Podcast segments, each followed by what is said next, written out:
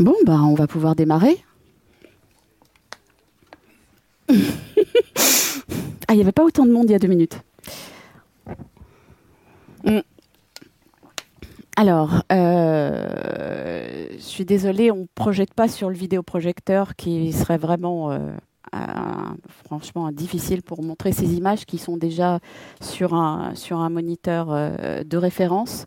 Euh, et donc, euh, donc résultat, j'ai monté ça, mais j'espère que pour ceux qui sont, loin, ils, euh, auront quand même la possibilité de, voir quelque chose.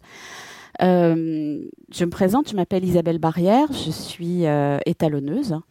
Euh, je n'ai pas toujours été étalonneuse, c'est venu relativement, on va dire tardivement dans, dans ma carrière, si on peut dire, euh, puisque avant, pendant, euh, pendant plus de 15 ans, j'ai été plutôt du côté de l'image, donc en amont, euh, en tant que, que, cadreuse, JRI et, et réal. Et puis, euh, et puis, il y a un moment où je suis, euh, j'ai décidé de m'asseoir un petit peu et, et de gérer euh, non plus seulement mes images, mais aussi celles, celles des autres. L'atelier créatif ici, c'est, oui, peut-être une. J'entends un petit peut-être désagréable si c'est moi qui fais ça. Je crois pas en fait. Non, il y a autre chose. Euh, par contre, du coup, vous m'entendez moins là. Euh, euh, donc l'atelier créatif, c'était l'occasion, euh, de voir euh, Resolve, mais que maintenant beaucoup beaucoup de, gens connaissent. Il est très très utilisé et il a des, il a maintenant des, on va dire un, panel de de possibilités qui est assez impressionnant. Donc ça devient euh, un, outil absolument incontournable, euh, et notamment pour euh, du collaboratif, c'est-à-dire que on peut aussi bien toucher à tout, peut-être pas de manière très très poussée, si on touche vraiment à tout, mais au moins tout le monde peut travailler sur le même outil.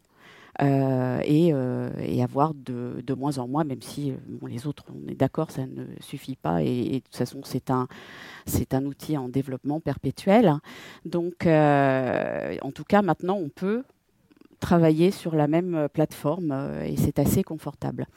Et donc, euh, en ce qui me concerne, je, travaille aussi euh, en tant qu'étalonneuse pour, pour la télé, pour le cinéma et, et pour en faisant que les talos et aussi sur des projets sur lesquels je travaille en, largement en amont euh, et notamment sur euh, la prise de vue euh, et la réalisation jusqu'à l'aboutissement. Et donc, ce qui fait que j'ai une, vision un petit peu large de, l'utilisation de ce, logiciel. Je touche pas au son. Je touche pas encore suffisamment à la partie FX qui est Fusion. Euh, mais ça, ça, ne saurait tarder, ça, me titille, mais euh, bon, on n'a pas toujours le temps de, se consacrer totalement à ce qu'on voudrait, mais là, ça devient vraiment, vraiment intéressant. Euh, et, euh, donc, euh, dans l'atelier, ce que je proposais de vous montrer, c'est des utilisations qui ne sont pas forcément celles auxquelles on pense quand on, quand on pense à Resolve.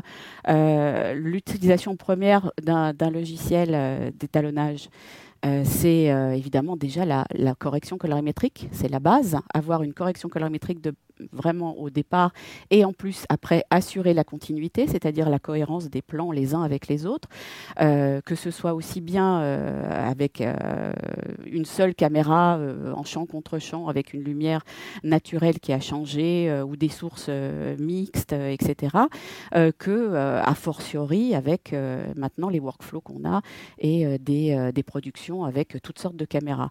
Et c'est vrai que j'ai de plus en plus de projets et depuis déjà un, un certain temps qui ont euh, toutes sortes de caméras. Euh, c'est déjà pas mal quand on a euh, déjà une caméra B et A qui sont deux du même constructeur. C'est déjà pas mal. Au moins, j'ai essayé de pas trop si on peut mélanger les constructeurs.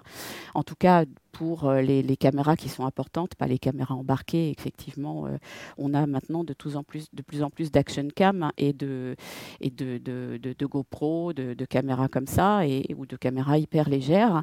Euh, mais si on peut en amont, et l'étalonneur a aussi son rôle en amont, d'essayer de conseiller pour des nouveaux workflows et des, des nouvelles caméras, euh, essayer de voir ce qui est possible, ce qui est compatible le plus possible et de voilà d'essayer de, d'avoir un maximum de, personnes qui seront d'accord et heureuses sur, sur le travail pendant toute la, pipeline, pendant toute la chaîne de, production et de, post-prod. Euh, c'est vendredi soir, il y a un documentaire euh, dont j'ai fait l'étalonnage, qui passe sur euh, RMC Découverte à 20h55 et euh, qui donc est un petit peu plus complexe, n'est pas totalement, c'est pas du fiction, c'est pas un docu-fiction parce qu'il n'y avait pas de, il avait pas d'acteurs, c'était des témoignages. par contre, il y, y, avait beaucoup de, il y avait beaucoup d'archives. Ça, s'appelle 1917, le train, le train de l'horreur, et c'est, ça relate en fait un train qui, euh, euh, une année avant la fin de la guerre, euh, a déraillé et est encore à ce jour le plus grand accident ferroviaire de France et qu'on ne connaît pas.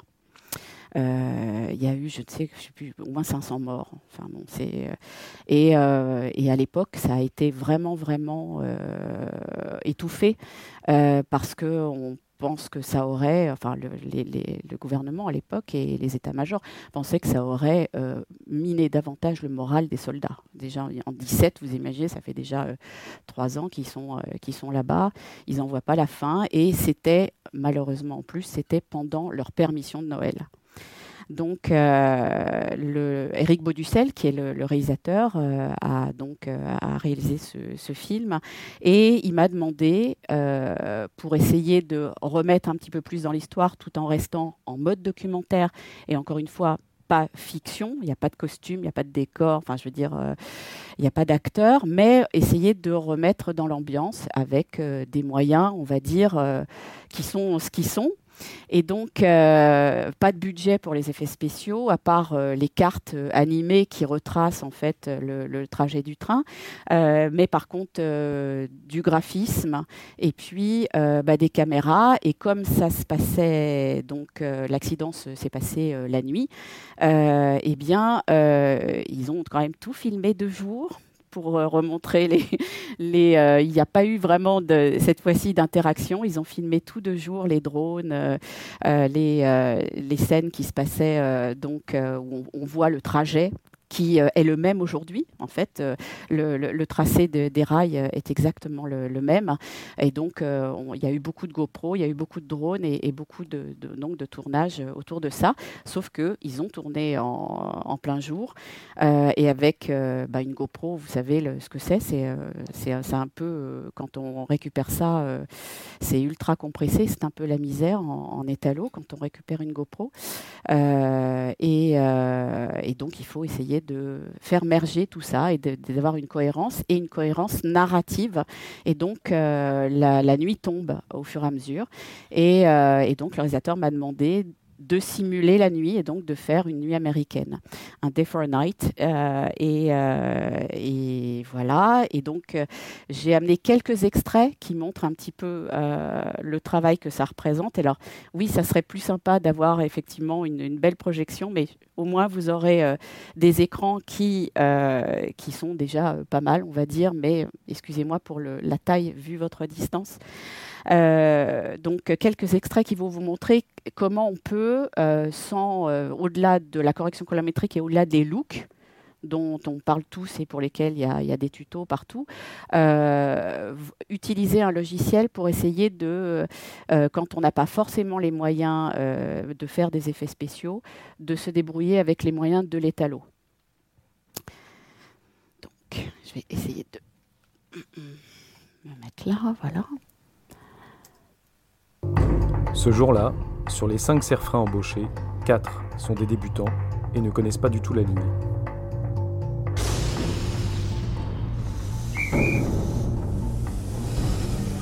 À 22h47, le sous-chef de gare Cernesson donne le signal du départ. Le train ML 3874 quitte la gare de Modane, direction Chambéry. Le convoi fait au total 350 mètres de long.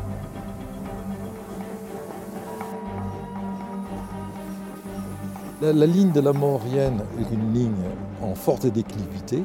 C'est une pente extrêmement forte, extrêmement violente. C'est n'admis que sur certaines lignes suisses, certaines lignes de haute montagne. Donc le problème est bien l'énorme puissance de freinage à mettre en jeu. Ce n'est pas tant la longueur du train qui pose un problème, puisque chaque voiture du train a son système de freinage. Donc la longueur n'est pas interdite, c'est beaucoup plus le freinage reste le problème crucial.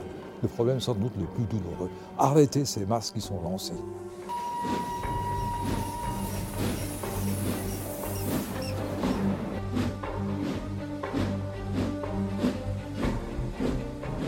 Lors du conseil de guerre, le mécanicien Girard dira Le démarrage s'est effectué normalement et très lentement parce que tout mon train était dans la rampe qui se trouve au départ de Modane.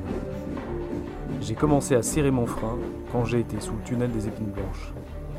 Il pénètre dans le premier tunnel, celui des épines blanches, à la vitesse de 15 km à l'heure. Normalement, réglementairement, il ne doit pas dépasser 25 km à l'heure ce soir-là. Alors, le, son n'est pas le final mix euh, du, film, puisque ce n'est pas à moi de, faire le, normalement le, PAD.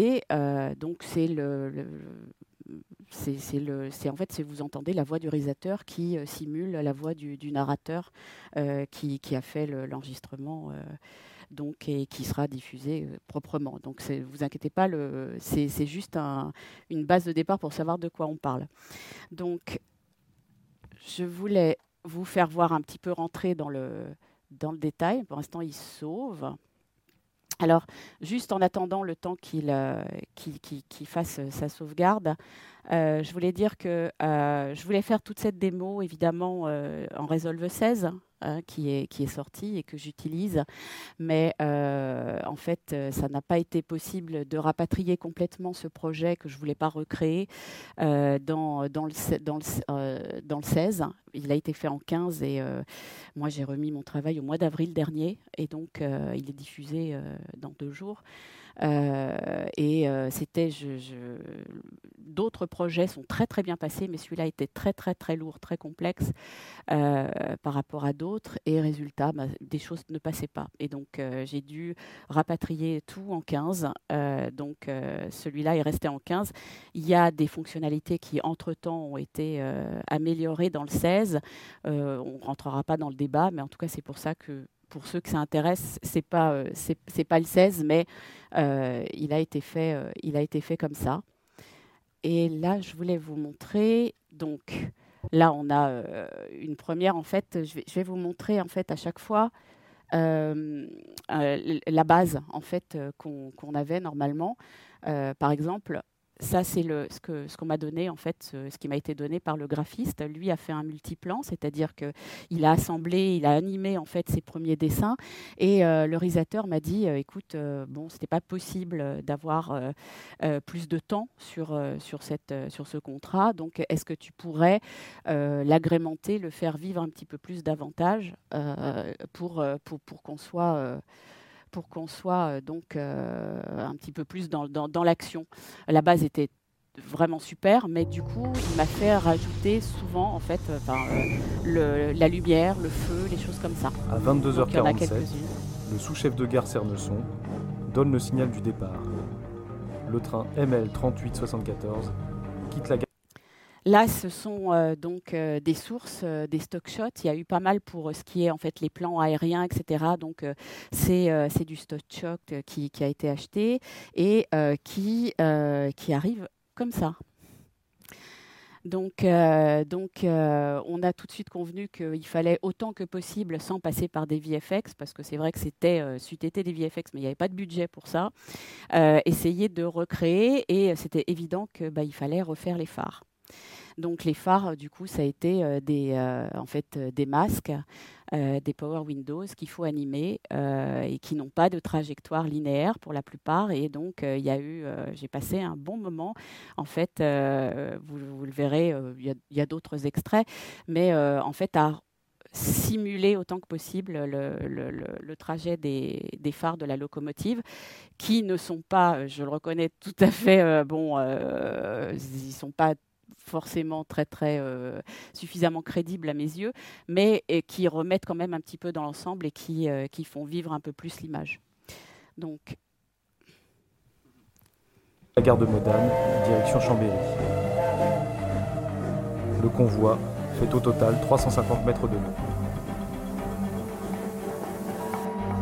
Donc là,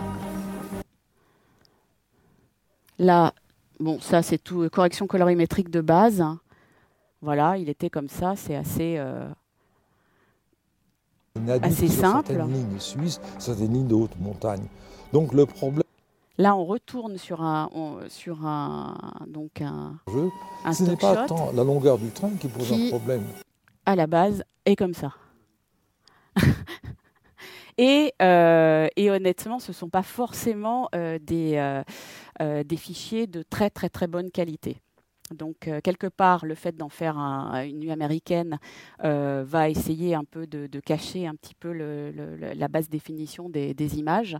mais, mais en même temps, c'est pas facile, justement, à traiter, puisque, effectivement, les, tous les blocs et les artefacts JPEG des, de, ces fichiers-là sont pas géniaux à gérer en étalo. Mais en tout cas, donc, voilà ce qu'on a. Puisque chaque voiture du train a son système de freinage. Donc la longueur n'est pas interdite. J'essaye de passer pour qu'on voit encore d'autres choses. Là, on a quoi? Le problème sans doute plus douloureux. Ok. Là, on a l'autre. Donc là, idem, en fait. Il est comme ça. Euh, et, la difficulté, alors ce qui est pas mal aussi, c'est que ben euh, il y a des masques et des contre-masques, si on peut dire, euh, parce qu'il y a des poteaux. Et donc il faut essayer de, faut essayer de, pas d'avoir une certaine crédibilité dans ce qu'on essaye de faire. Donc voilà. Et là, alors. Du conseil de guerre. Là, c'est autre chose. Là, c'est la GoPro dont je parlais. Euh, et, là, vous allez le voir, parce que sinon, je ne vais pas le faire, je vais pas le recalculer, mais on va voir ici, sur cette image-là, qui est la source, en fait, euh, vous voyez qu'on euh, a la déformation euh, et, donc on peut, euh, on peut rétablir évidemment euh, au prix de, de, cropper l'image, mais avec, avec l'outil Lens Distortion dans, dans Resolve, on peut rattraper ça, ce qui est quand même plus agréable parce que sinon le, le, l'iFish est quand même un peu pénible à, supporter. Donc ça, c'est des choses, encore une fois, qui sont tout à fait accessibles. on, on revient. Pénètre dans le premier tunnel, celui des Épules Blanches, à la vitesse de 15 km à l'heure. Normalement. Et alors là, ce monsieur, vous voyez justement ici euh, la, colorimétrie du fichier qu'on m'a livré. Donc, euh, c'est les, la correction colorimétrique euh, qui n'est pas systématiquement de base, mais là, il y a, vraiment un wash.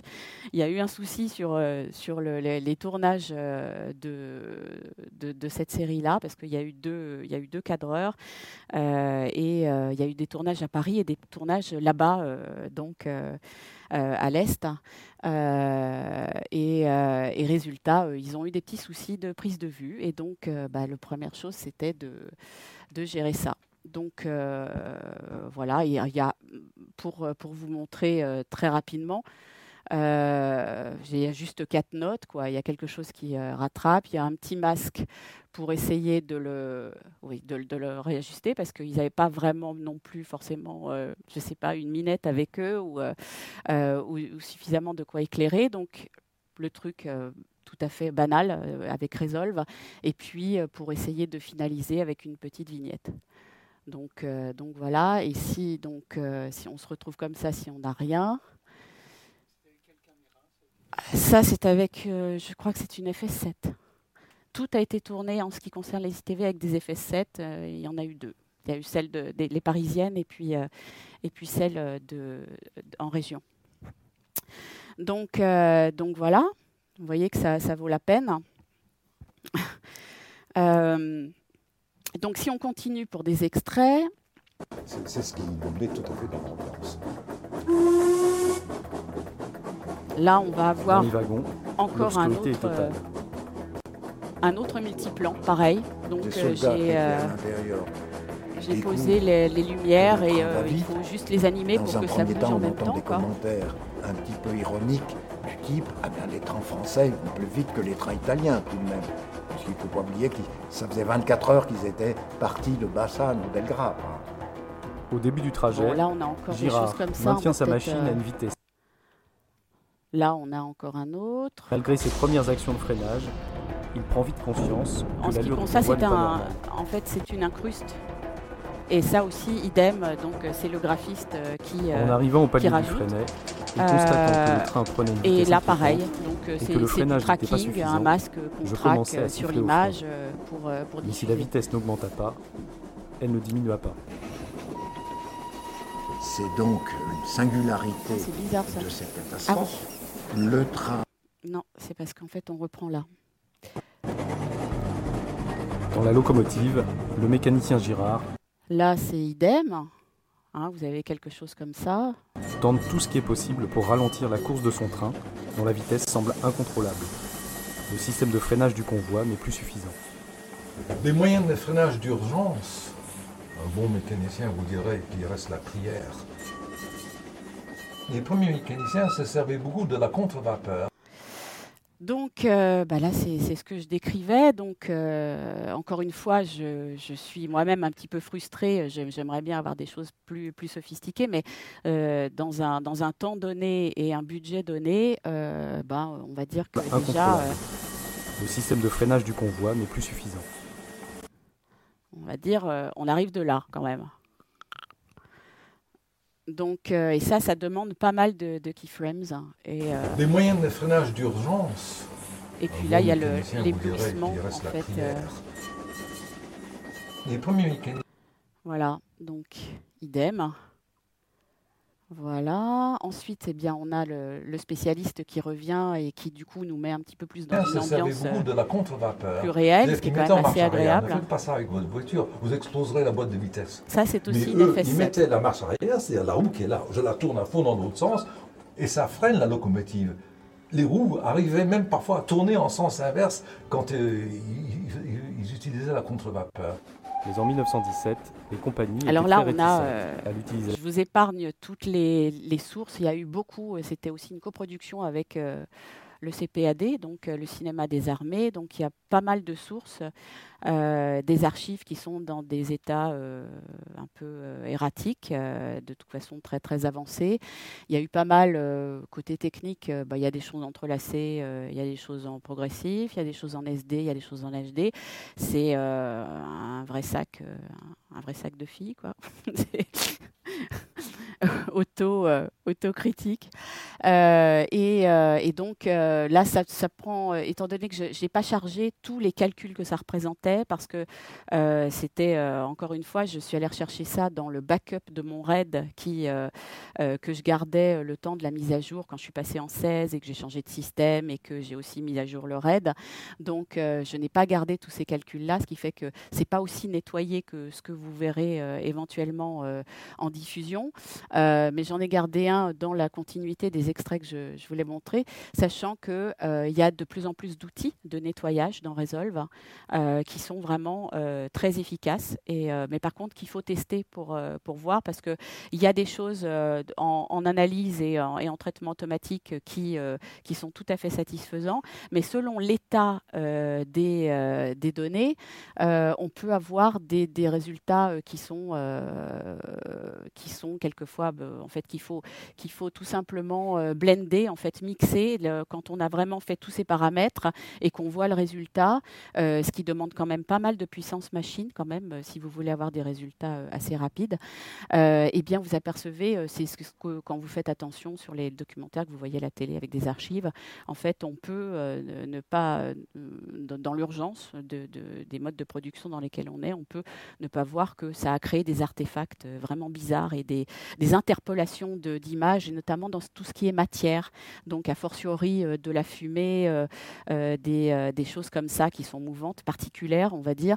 là, il faut faire très attention et ça demande des réglages beaucoup plus poussés. Donc, il faut avoir un petit peu pratiqué pour, pour trouver sa propre cuisine, sachant que chaque plan va être différent. C'est-à-dire qu'on va vous livrer 5 minutes d'archives. Dans 5 minutes, il y aura un nombre astronomique de plans et ils vont tous avoir, puisqu'ils ont déjà été montés la plupart du temps, ils sont déjà tirés d'archives qui ne sont pas des rushs mais des montages.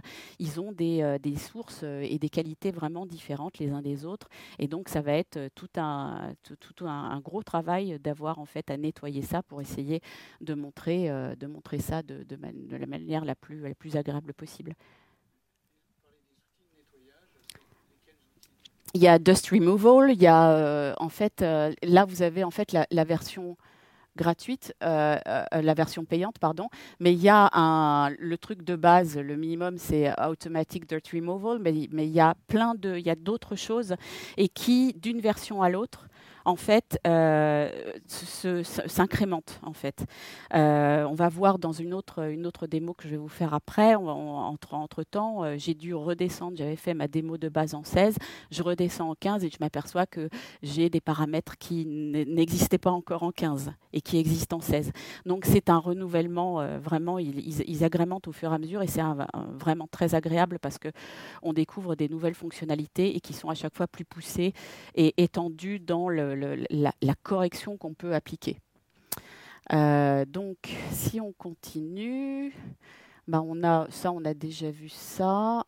Voilà, là il y a encore une autre action. Euh, bah là, c'était euh, voilà, c'était comme ça. Et, et, pour lui faire un peu fin de journée, donc ça demande un, c'est pas énorme, hein, c'est pas c'est pas la fin du monde, mais voilà. Pleine nuit, il n'a vu que des étincelles. Il a été, en quelque sorte, le récit qu'il a en fait montre qu'il a été ébloui pour ce spectacle. Il nous présente euh, euh, ce train comme euh, s'il avait passé à 600 km à l'heure hein, aujourd'hui, on dirait.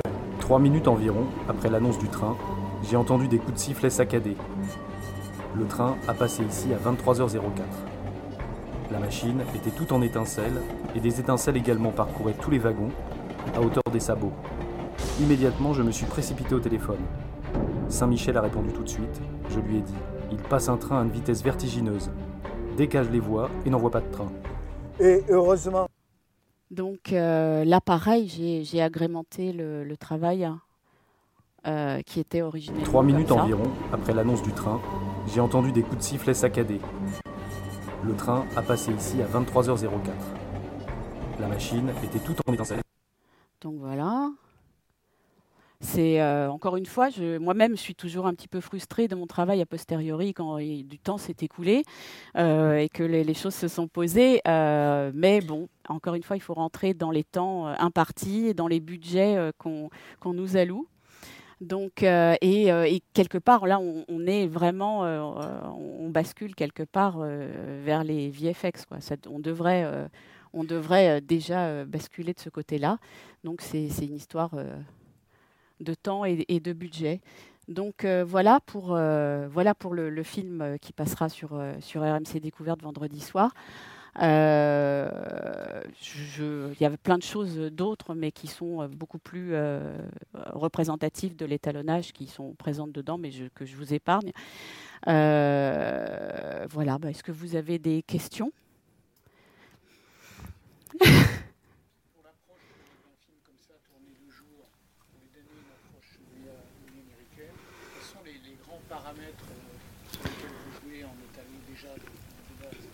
Alors, euh, soit on a le temps et puis, euh, puis on, cherche soi-même euh, un, équilibre et, qu'on va adapter à chaque, chaque rush.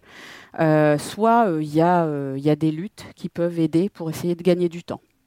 il est clair que si c'était une fiction, on aurait déjà tourné dans l'optique donc de, de, la nuit américaine, on aurait tout préparé dans ce sens-là. Là, c'est quelque chose qui est venu après. Et puis, dans le temps qui est imparti, qui est encore un facteur, j'insiste, mais qui est important, il y a des luttes de day for night qui peuvent déjà servir de base, que vous complétez. Mais là, c'est pas moi, j'ai pas. Vous voyez, j'ai que, j'ai que ça, comme euh, je crois que j'ai encore un autre. Si j'enlève ça, vous voyez, c'est pas une structure démentielle. Hein. C'est euh, une fois que vous l'avez travaillé, c'est pas euh, parce qu'on on, peut pas se, on n'est pas là, c'est pas du Cosmo, on n'est pas dans le maquillage, on n'est pas dans la pub pour les voitures, on n'est pas en train de tout peaufiner. les rushs en plus sont ce qu'ils sont. Donc euh, on essaye de trouver euh, un terrain de base à partir duquel on va adapter à chaque, euh, à chaque caméra et à chaque, et à chaque en fait, source. Donc voilà. Une autre question?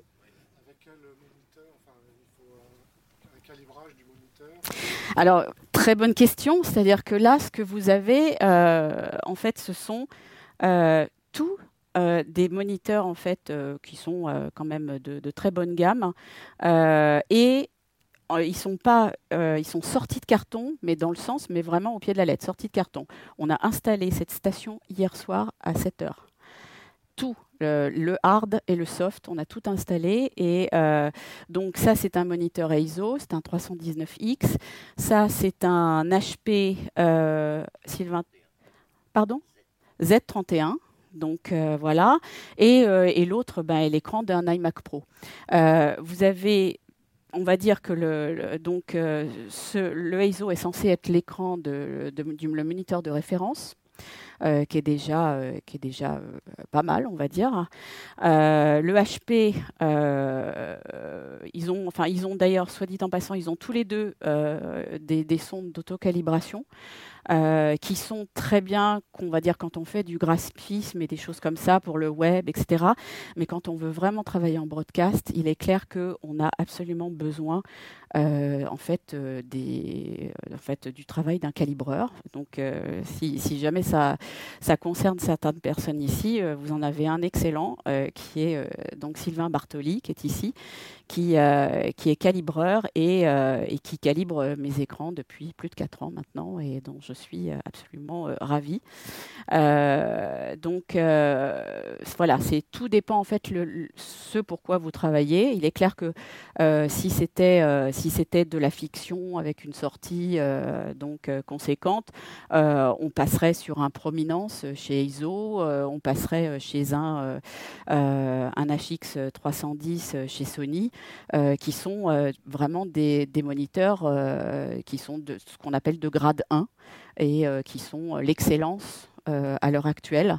mais sachant qu'un moniteur comme ça de chez ISO, un 319, il faut compter 5000 euros. Euh, hors taxe.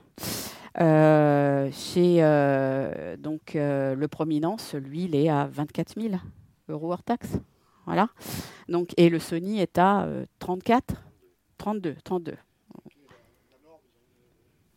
Alors, ils ont alors, on parle de REC 709 euh, pour, euh, pour le broadcast, pour la télé.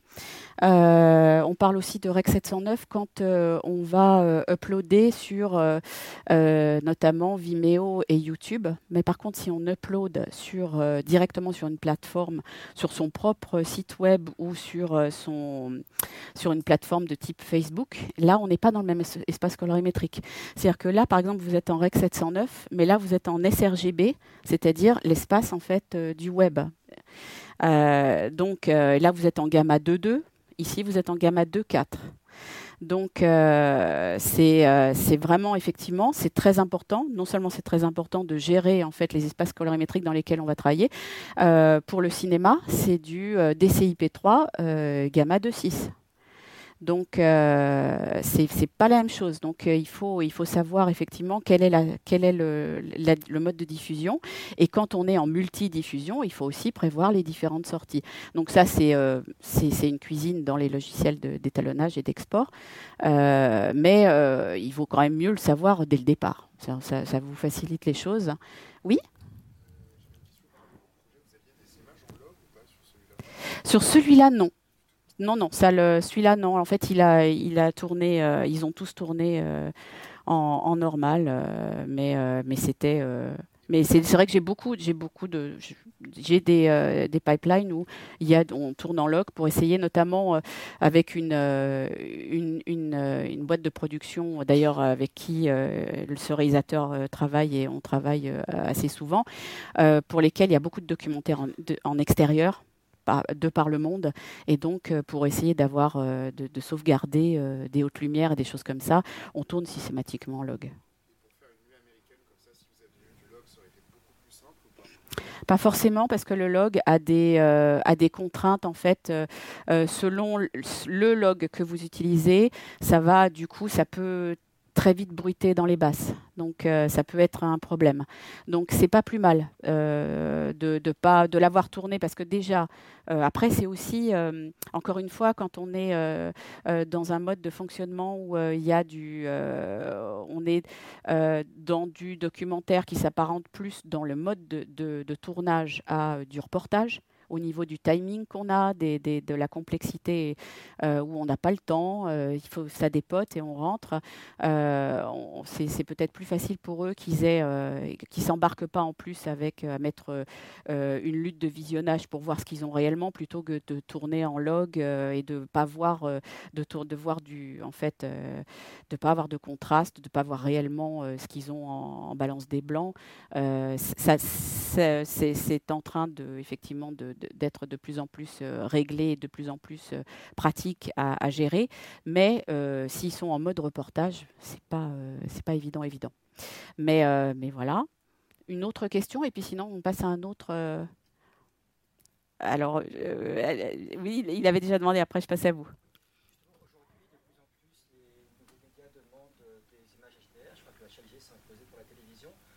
Un projet comme celui-ci, par exemple, comment est-ce que vous auriez pu traiter, sachant d'ailleurs que Règle 20 tout à fait, tout à fait. Euh, en HDR, pour l'instant, euh, j'ai pas de, j'ai que des projets expérimentaux en HDR. Euh, pour l'instant, dans, dans, ce type de projet-là, c'est encore, encore un peu lourd à gérer pour les mêmes raisons que j'ai évoquées. C'est-à-dire que, mais, mais ça va venir. Mais pour l'instant, c'est, sur des, des, des, budgets et des, des projets un petit peu plus lourds et un petit peu plus conséquents, on va dire.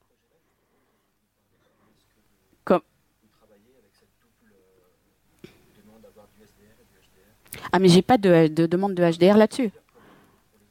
Pour les autres, non, non, c'est de, ah, l'expérimental, mais qui est que, en fait, sur des, petites choses, des installations, euh, où euh, on, a l'occasion de pouvoir tester, mais sans plus. Pour l'instant, c'est pas, euh, ça reste au titre expérimental pour voir comment ça fonctionne et ce qu'on peut en faire. Mais ça n'est pas encore exploité, donc c'est le, c'est pas encore une pipeline éprouvée, on va dire.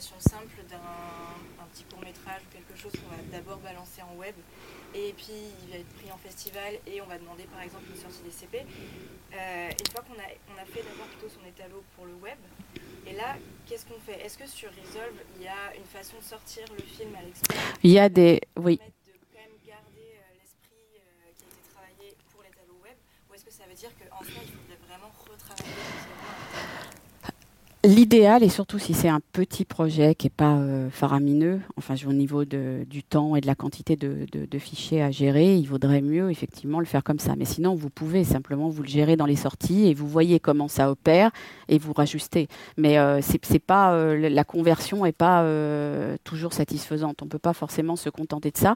Après, il faut voir aussi quel est le niveau d'exigence de, choses. Mais là, vous me parlez jusqu'à aller euh, en festival, etc. Euh, bah, c'est comme euh, les films qui sont étalonnés en Rec 709 et qui vont en fait être exploités après en DCP, donc en DCIP 3. Donc là, c'est le, simplement le Rec 709 en fait, est un gamut qui est plus restreint que le DCIP 3, qui lui-même est plus restreint que le Rec 2020.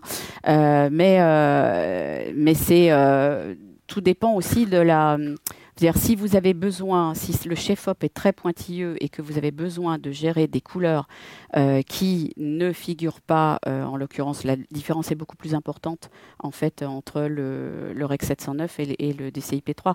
Si vous ne, vous ne gérez pas le, très bien, le, en fait, euh, ça ne gère pas des couleurs auxquelles il est vraiment très très attaché parce que c'est hors gamut, c'est dommage pour lui. Il va, il, va, il va quand même un peu tiquer. Il va dire ah non, il faut travailler nativement dans l'espace de diffusion optimal sur lequel j'ai, en fait, je, je pointais dès le départ et que cette nuance, je ne l'ai pas euh, alors que je devrais l'avoir. C'est, euh, ça, dépend en fait des, vraiment des demandes de, de chaque chef-op.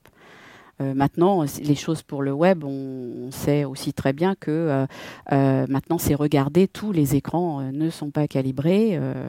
on va dire que même très peu d'écrans sont calibrés et on regarde tous sur des téléphones, des, des tablettes, des ordinateurs sans se rendre compte. Et selon notre niveau d'exigence et notre niveau de sensibilité, on s'apercevra ou pas des, choses qui sont.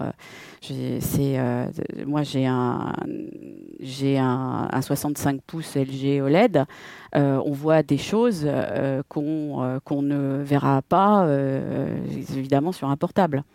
Ne faut pas se leurrer.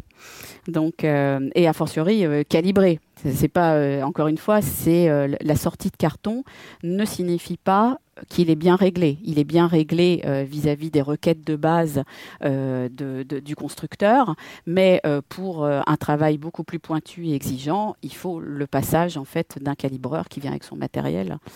Oh oh. Ah, donc voilà. Et alors je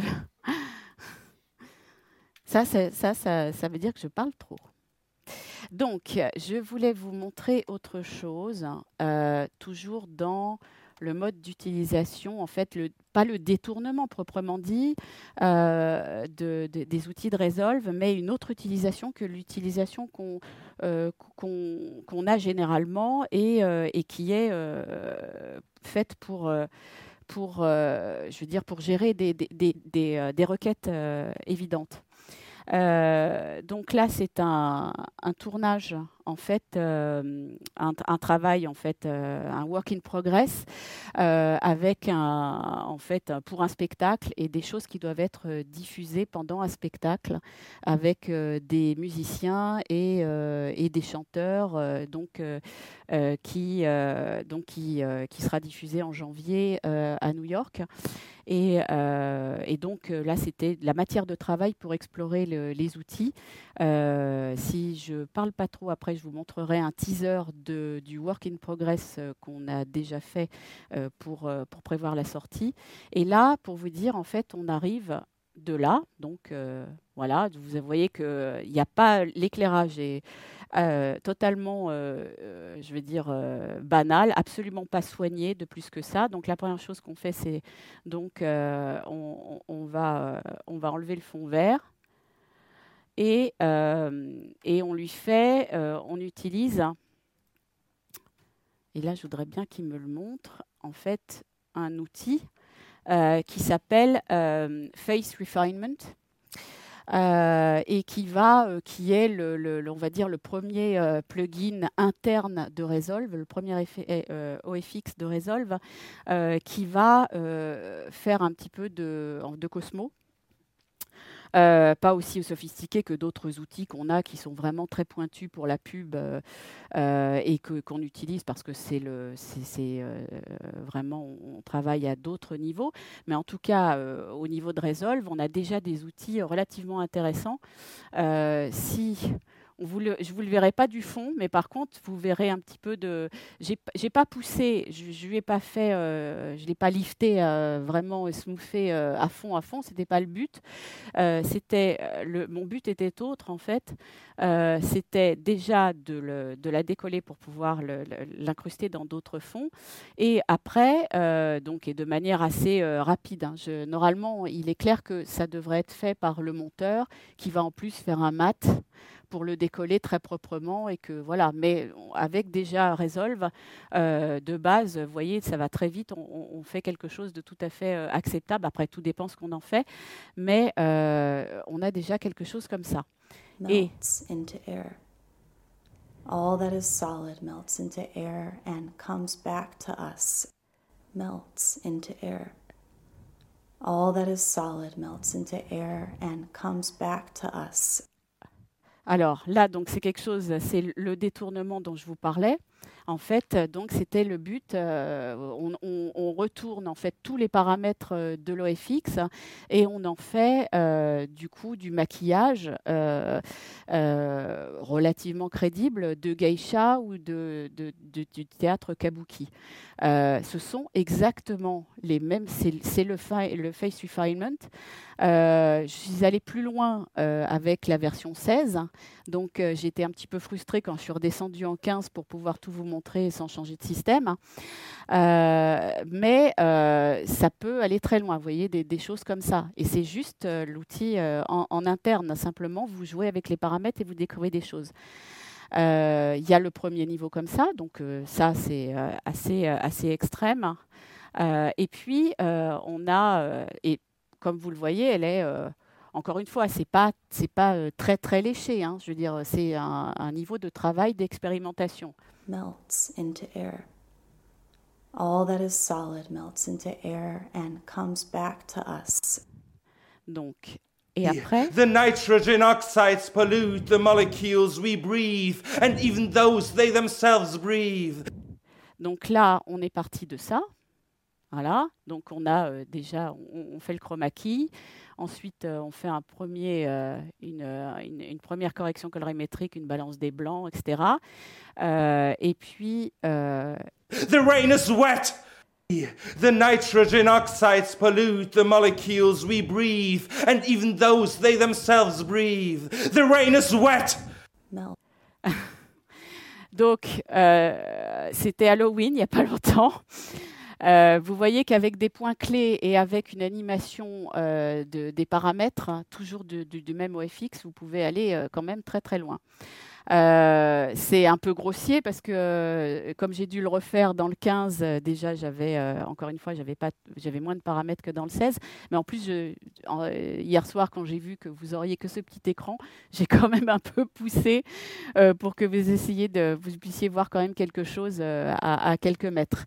Donc donc voilà, on a on a quelque chose euh, ça ne veut pas dire qu'il ne faut pas faire le maquillage euh, sur le, euh, en, fait, sur le tournage. Ça, bien sûr, il faut régler, c'est très important, il faut régler un maximum de choses dès le tournage. C'est-à-dire que euh, on verra ça en post-prod. Euh, pour nous, c'est euh, en post-prod, c'est juste un cauchemar, quoi.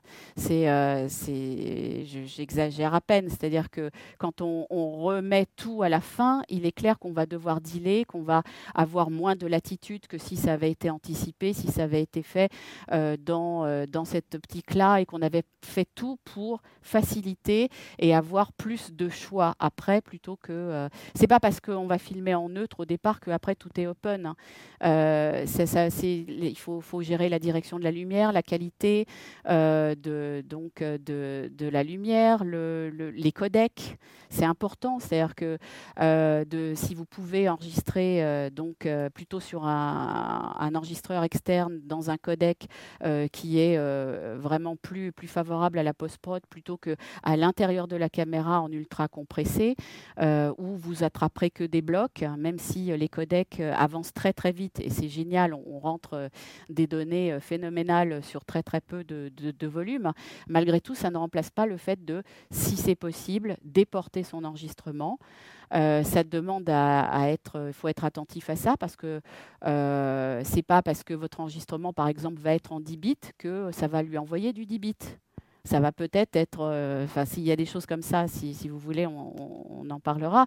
Mais euh, l'enregistrement externe est vraiment très utile pour la post-prod, mais ça ce n'est pas non plus la, panacée universelle. C'est-à-dire que euh, bien sûr, on préférera toujours, puisqu'en plus, il sera de toute façon beaucoup plus facile à travailler tout de suite en, poste plutôt que de, traiter des fichiers très compressés euh, qui vont, oui, peut-être euh, être lus relativement facilement par les différents logiciels et la puissance machine que, vous avez à disposition, mais qui seront des limitations dans le, travail. C'est-à-dire que ce que vous prenez d'un côté pour décompresser compressé, recompressé, euh, vous allez le prendre sur toute la puissance d'opération, alors que ça pourrait être alloué à autre chose dans votre logiciel et dans vos réglages.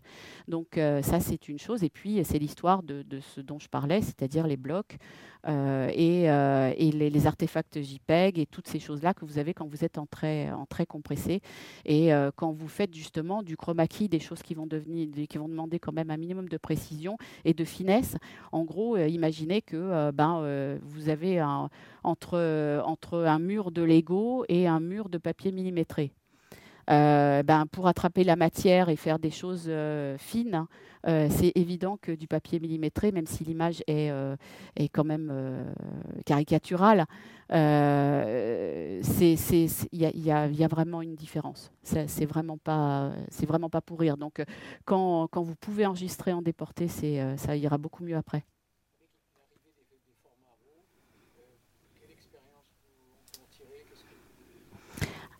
Alors, le, le, c'est génial parce que à partir du moment où vous avez accès aux métadonnées, vous pouvez changer. Et, donc, euh, euh, au tout début, euh, je, travaillais beaucoup avec de la RAID.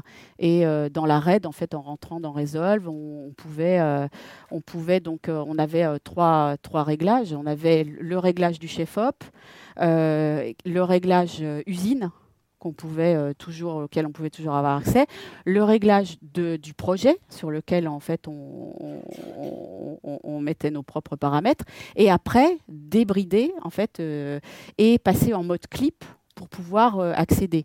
Et donc c'est sûr que ça mais en fait, c'est quand même moi qui fais ce bruit-là. Euh, c'est un vrai bonheur au départ parce que quelque part, euh, au lieu de, pousser euh, avec un pupitre comme ça à fond pour voir comment ça va aussi bien avec les, les, boules qu'avec les potentiomètres, etc. Là, vous, vous avez votre slider avec vos chiffres et vous bougez votre température de couleur comme ça. Au départ, c'est un vrai bonheur. Après, bon, il faut il faut se tempérer et puis, mais ça peut aller déjà beaucoup plus vite. C'est-à-dire que vous allez dans un premier temps remettre les choses à leur place euh, avec le chef-op euh, et, euh, et, le réal et éventuellement affiner ce qui avait déjà été posé au départ. Et puis après, finaliser avec le pupitre. Mais déjà, vous pourrez, avec les métadonnées, avoir un accès qui sera déjà tout à fait confortable. Ça, c'est assez agréable. Voilà. Est-ce que vous avez d'autres questions? Non, alors je vais vous. Euh, C'était pour le. Il y avait, je crois qu'il en, il y avait une autre version, mais bon, juste pour le fun.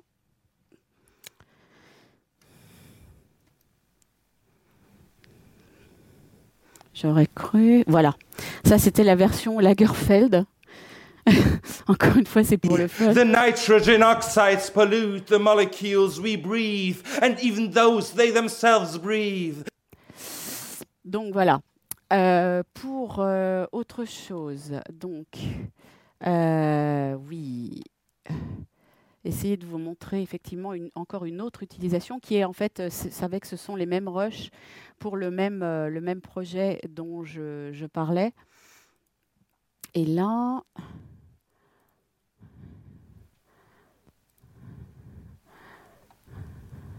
est-ce que, voilà. Donc, c'est encore une autre utilisation de Resolve avec euh, beaucoup de, euh, pistes euh, et des effets différents. Le but n'est pas de mettre l'interprète, que ce soit l'acteur, la personne qui témoigne ou le musicien en premier temps et qui s'incruste comme on vient de le voir avec les, les deux acteurs là. Là, c'est plutôt de les mettre dans un environnement en fait, euh, que le réalisateur a choisi et dans lequel il veut les faire évoluer. Donc ça, c'est le teaser qui a été fait euh, donc, euh, donc en septembre. Et, on a fait un état des lieux du Work in Progress parce que c'est un atelier à, New York, à la New School, dans une représentation d'une vingtaine de minutes. Et l'opéra, parce que c'est en l'occurrence, c'est un opéra multimédia, sera donc début janvier à New York et sur lequel on travaille encore. Et donc ça, c'était euh, le, on va dire le, le, le, le précepte de base. modernization means dynamizing the world. And this is what I mean with the concept of social acceleration. Modernization, the heart of modernization, is speeding up the world. Change has been too slow. We must now change, change itself. This is the way forward. We should install accelerated change laws, AC laws. The AC laws declare that AC law number one, it shall change, it shall increase. Our relationship to the term change needs to change. What needs to be changed is our conception of who's in the world and um, in what way are they in the world and how do they count. The most constantly unnerving thing is, is inequality in the world. Amount of food, quality of food, to a decent shelter. Education should be free. Their sense of freedom, by which I mean a sense of confidence. The world needs to have more love in it. All that is solid melts into air. All that is solid melts into air and comes back to us as sulfur dioxide, and comes back to us as nitrogen oxide, and comes back to us as their endless combination. Our house is on fire. Climate change isn't an issue to add to the list to worry about next to healthcare and taxes.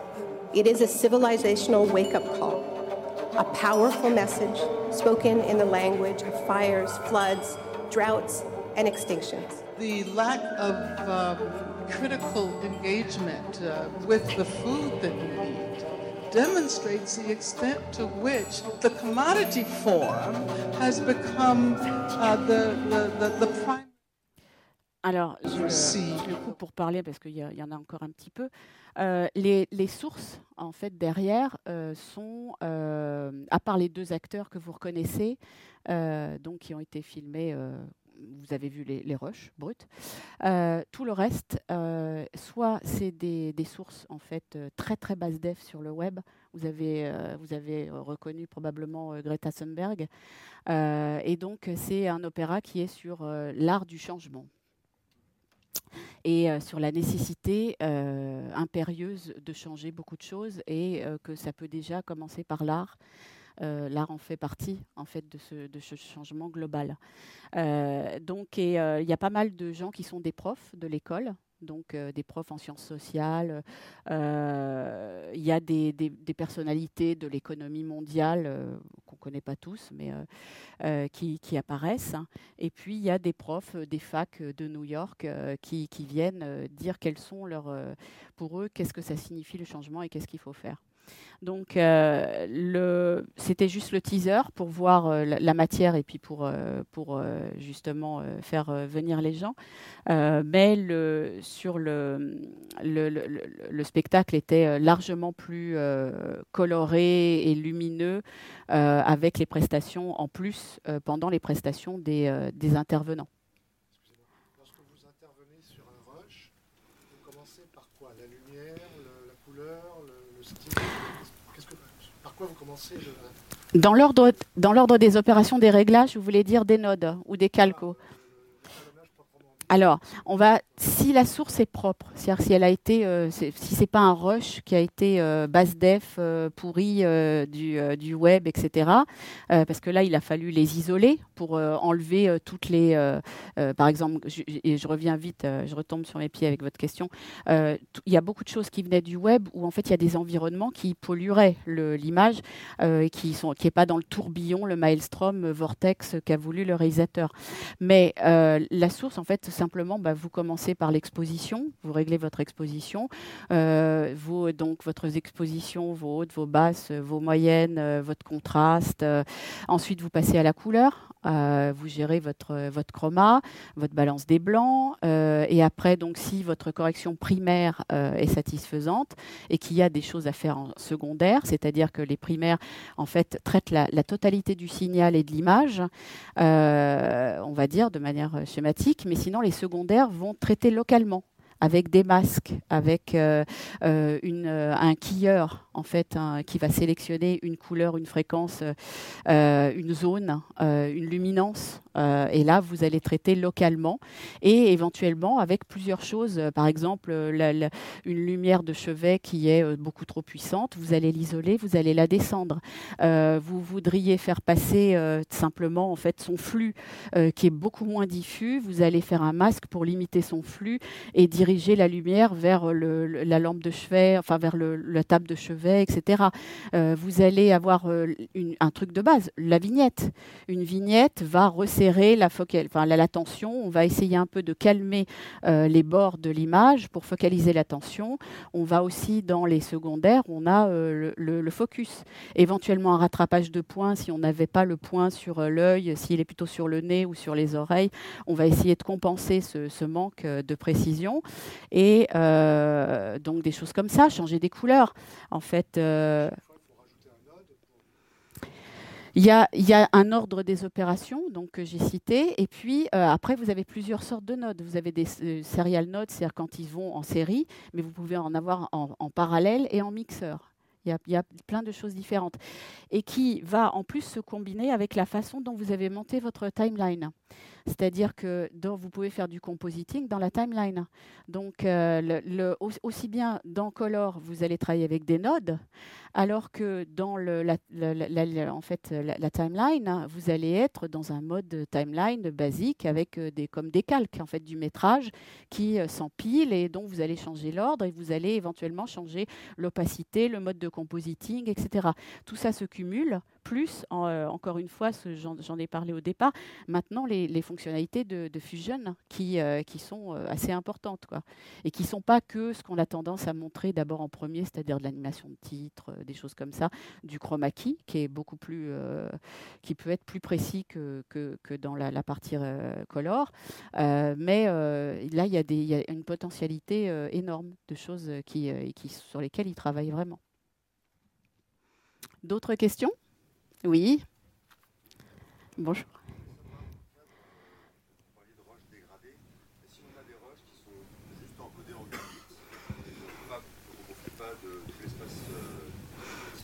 De la profondeur de couleur, oui. des opérations qui permettent de ré- récupérer ou du moins de, de tendre vers une, euh, un affinage de la colorimétrie ou Alors, euh, bah, vous allez, euh, disons que, euh, on va dire qu'au départ, ce qui a été restreint au départ, notamment si, si en interne ça pouvait faire que du 8 bits, euh, bon, bah, vous allez faire avec, mais vous allez l'étalonnage est là pour essayer d'en tirer parti et de, faire au mieux avec euh, vraiment de- d'embellir de, de vos images. Donc euh, vous avez quand même pas mal de latitude, mais c'est clair que vous, partez quand même moins confort que si vous étiez parti en 10 ou en 12 bits. C'est bah, C'est-à-dire qu'il va falloir, oui, il va, il y a des couleurs que vous n'avez pas captées, quoi. Enfin, il y a des choses que vous n'avez pas captées, qui auraient pu, euh, euh, et, euh, et les images sont très flatteuses quelque part, même si les, petits écrans euh, sont pas forcément, et ça s'améliore encore une fois. Maintenant, on a des, petits, des petits moniteurs qui, sont de plus en plus performants, mais malgré tout, il n'y a pas photo en dehors même de l'optique euh, et du, codec entre une GoPro et une Alexa. La différence de prix euh, parle d'elle-même. Je veux dire, euh, donc vous aurez, vous faites le même plan côte à côte, vous verrez ce que vous avez. Et, même avec le meilleur étalonnage du monde, vous n'arriverez pas à faire merger vraiment à l'identique les, deux, images.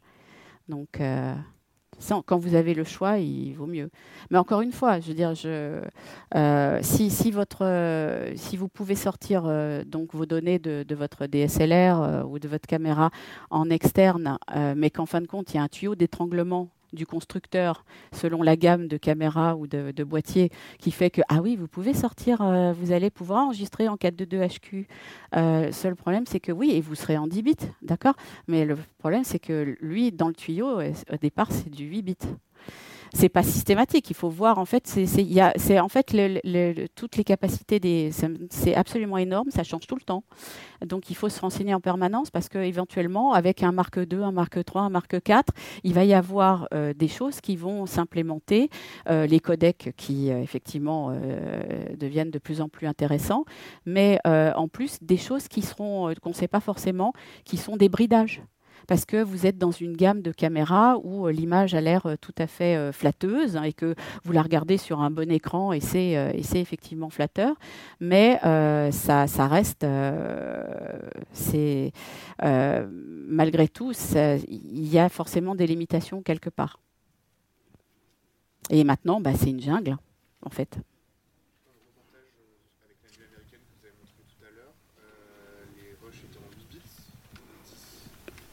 Alors, c'était en 10 bits euh, pour euh, les interviews euh, et c'était en 8 évidemment pour, la GoPro. Oui, oui. Non, non, c'était du. Non, parce que je pense que c'était une GoPro pas. Enfin, enfin, je sais pas, mais. Ouais, mais en plus, quand vous voyez, si vous voulez venir voir le rush de base, puis alors en plus, ils ont, euh, il y a eu des moments, euh, bon, où on voit effectivement, il y a comme comme ça pompe avec le, tout l'autofocus, l'auto-exposure. Donc euh, vous rentrez dans un tunnel, ça ouvre, vous sortez du tunnel, ça referme. Mais en attendant, vous avez ce, cet éblouissement qui est pas très crédible, quoi. Enfin, qui est pas très heureux, quoi, qui est pas confort que, dans une. Mais elle était embarquée. En plus, elle, est, elle vous l'avez pas vue parce que euh, en fait, ça se dans la timeline, je l'avais rétabli, mais elle est en, elle est en flip flop. Donc elle avait la tête en bas et euh, il y avait le lens distortion. Donc, euh, mais la matière est très très pauvre, très très très, très compressée. D'autres questions? Oui. Ah. Alors il y a les gros drones qui sont un drone et une caméra, où là, euh, normalement, euh, c'est le bonheur. Euh, et puis, bah, il y a les drones tout built-in, avec la caméra built-in, et dedans, il y a aussi des gammes.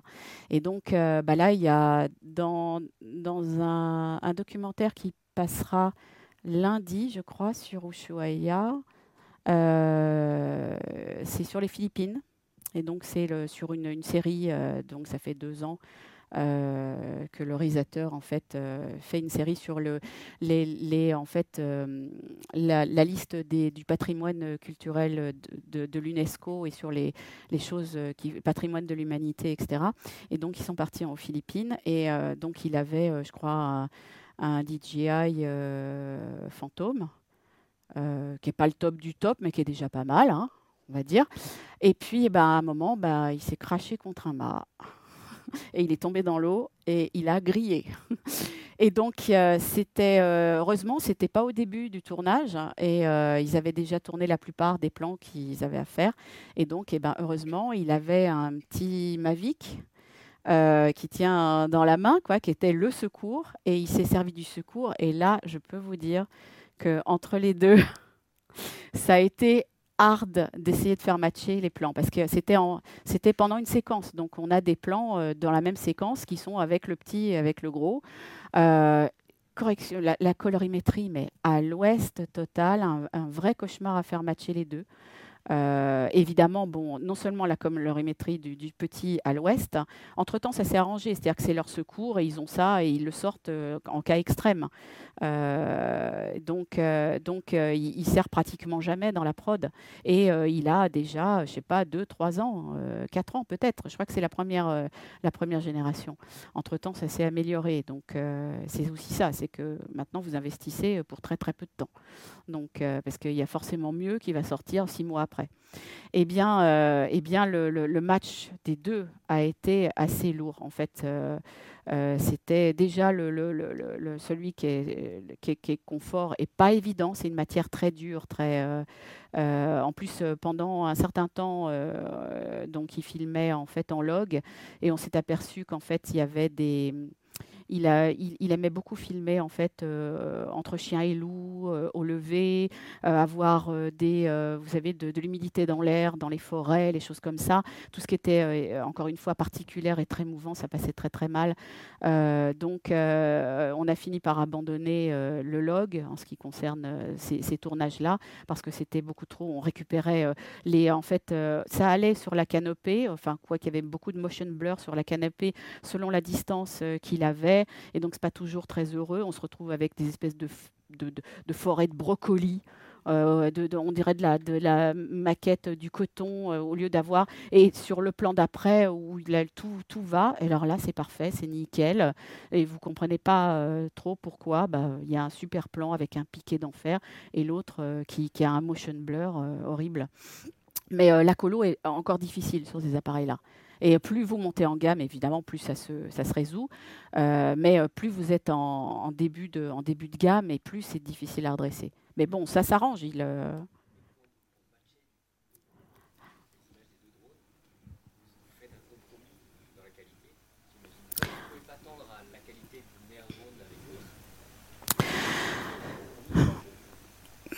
Ça, c'est alors, je dirais pas compromis dans le sens où, par exemple, euh, je ferais un compromis si, par exemple, on voulait, euh, comme ça s'est déjà produit, euh, et je reviendrai sur le drone, mais genre avoir un seul, un seul cadre fixe tout le temps, et puis du coup zoomer dans l'image parce qu'en fait on a tourné en 4K et que on va faire en fait une diff en HD, donc on se dit on va zoomer et que et que évidemment c'est cut euh, et que pour faire, euh, pour faire le raccord, mais que ça se voit pas trop, que l'autre, euh, tout d'un coup, il perd, il perd du piqué, en fait, en zoomant dedans.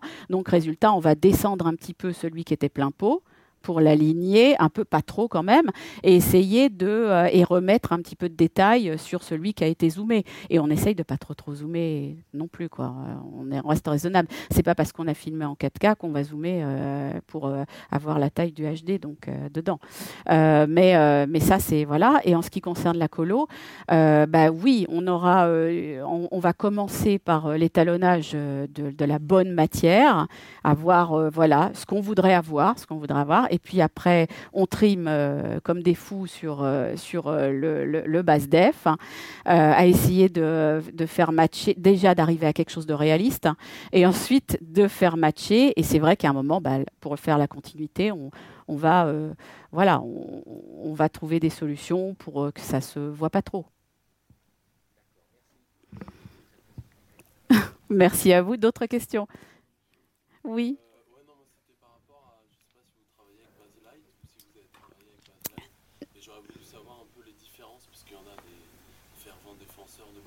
Tout à fait. Le, le Baselight est, euh, est effectivement, euh, bah déjà, euh, c'est effectivement plus, on va dire plus, oui, ça c'est ça c'est clair, mais c'est un outil effectivement absolument royal. On fait. on fait des choses extraordinaires avec. simplement, il faut bien aussi se dire que c'est pas dans les mêmes budgets. Voilà. Mais, euh, mais, mais c'est moins intuitif et ça demande effectivement, vous, vous avez une approche qui va devoir être, euh, vous allez, euh, soit vous lisez tout le manuel et, et, soit, oui, il va, falloir, il va falloir être coaché en fait ou être l'assistant de, quelqu'un parce que c'est vraiment, c'est une autre ergonomie, on va dire.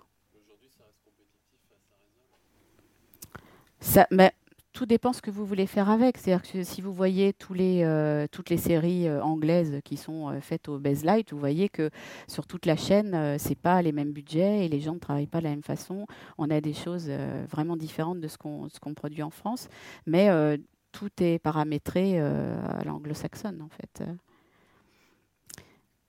Il y avait une question au fond.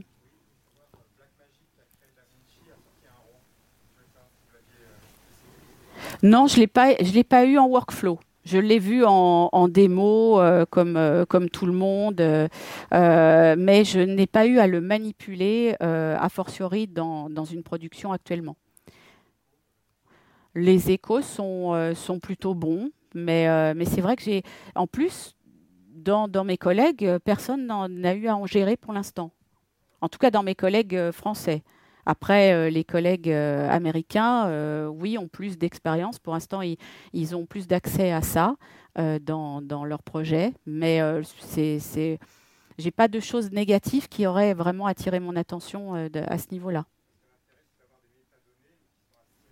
Oui, tout à fait. Et d'autres questions? Parce que là, on a peut-être atteint. En plus, je pense que là, ça s'est éteint. À mon avis, on est au niveau du timing. Oui, hein. donc euh, on, va, on va laisser parce qu'il y a d'autres ateliers cet après-midi. Et puis, ben, je, vous remercie d'être venu euh, merci.